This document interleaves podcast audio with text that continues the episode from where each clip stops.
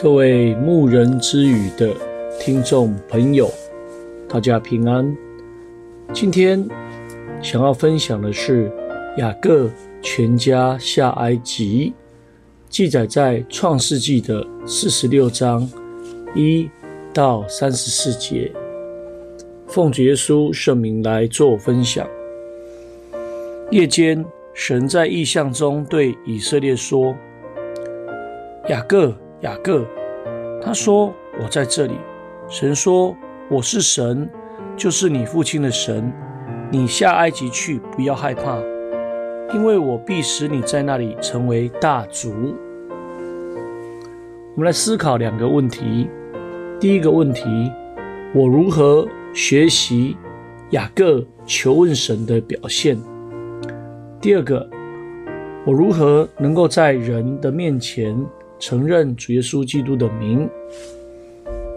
年老的雅各怀着喜乐、热切，并且有着盼望的心，带着一切所有的要下埃及。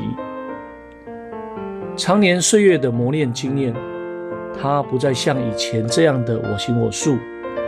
他的心已经学会了尊重神、信靠神。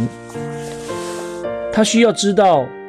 如此行是否合乎神的旨意？因此，先带领全家到别是巴来，在那里向神来献祭，求问神的指示。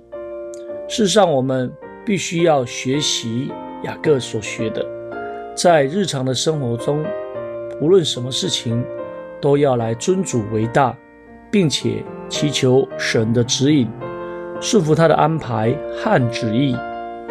神立即向雅各显现，表明神悦纳他所献的祭，并且答应要同他下埃及。神不只是一个地区性的一个神，他是无所不在、无所不能、无所不知的，并且在任何地方都能够继续并且完成他的工作以及旨意。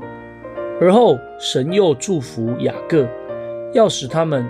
在埃及地不会减少人口，并且要成为大族，并将来要领他们脱离寄居之地，回到神所应许的迦南地。在神的应许里面，雅各放心地带着全家来到埃及，这也应验了神以前所预言的。由此我们可以知，神所拣选之人的脚步，其实。都是神所命定的。约瑟先到歌珊地去，等候迎接他的父亲。这对父子久别重逢，相见，彼此拥抱而哭泣。雅各的心更是因而满足。看他们父子之情，进一步的让我们来想着这世界。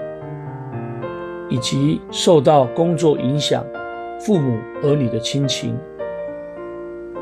有一些孩子在等候父亲回家一起吃饭。身为基督徒的我们，是否愿意花更多的时间来建立一个能够一起相聚、彼此喜乐的基督化的家庭？约瑟也告诉法老，他的全家都来了。并且表明他的兄弟们都以养牲畜为业，他们是牧羊人，而这个职业本来是埃及人所轻视的。